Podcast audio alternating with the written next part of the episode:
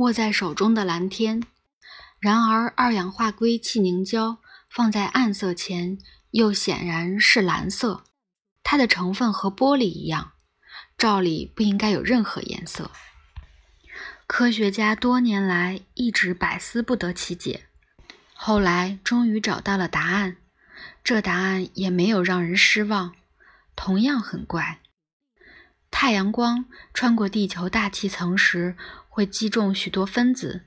主要为氧和氮，并且像弹珠一样从这些分子身上反弹，这种现象称为散射。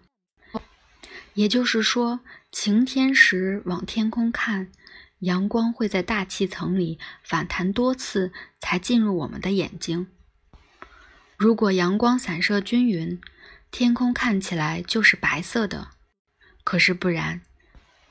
因为短波长的光比长波长的光更容易散射，使得天空中的蓝光比红光和黄光反弹更多。所以，当我们仰望天际，见到的不是白色的天空，而是蓝天。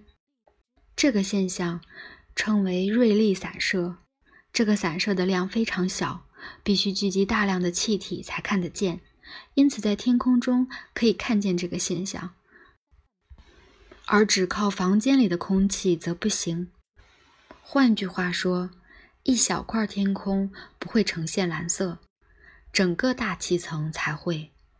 不过，当少量空气被透明物质封住，而这个物质又有数以百亿计的微小表面，那么透明物质内部的锐利散射量就足以改变入射光的颜色。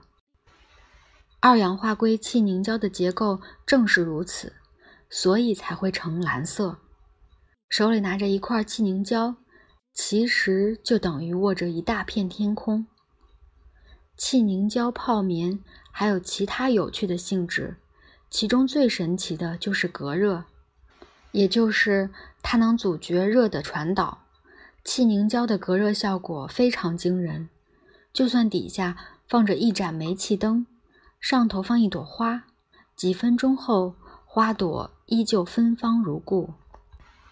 双层玻璃的原理就是在于两片玻璃之间保留空隙，让热难以传导。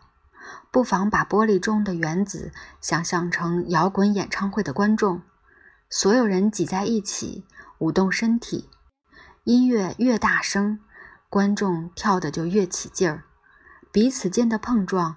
也越频繁，玻璃内部也是如此。受热越多，原子振动越剧烈，而物体的温度其实就是原子振动的幅度的大小。不过，由于双层玻璃之间有一道空隙，使得其中一面玻璃的原子振动很难把热量传导到另一面玻璃上去。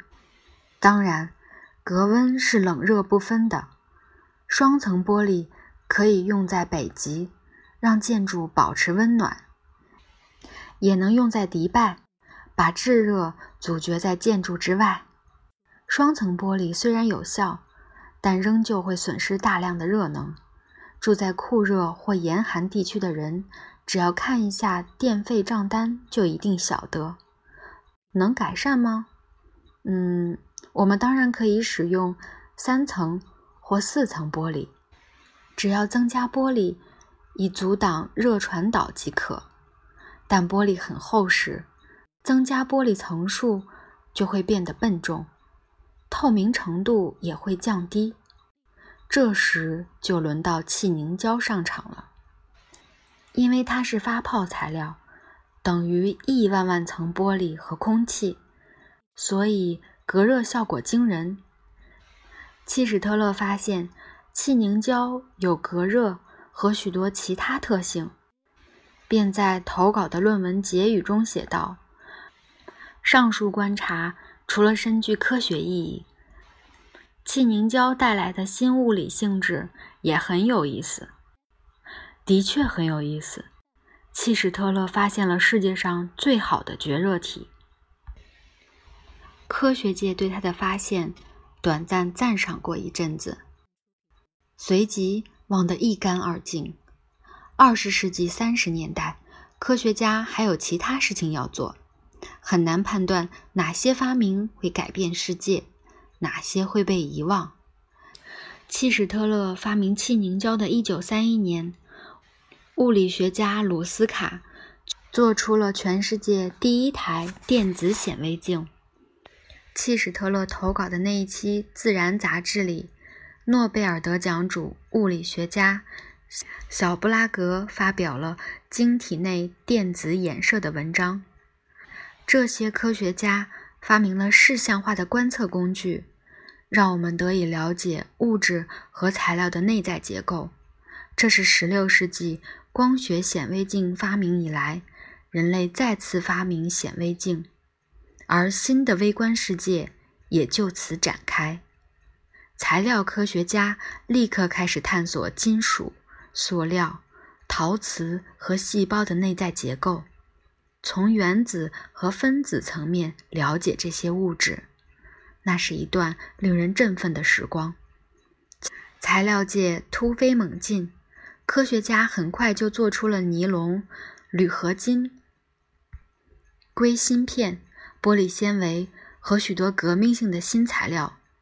气凝胶就这么消失在众生喧哗中。被所有人遗忘了，只有一个人还记得，就是契史特勒本人。他觉得胶体结构的美和隔热的特性实在太特别了，应该也必然在未来占有一席之地。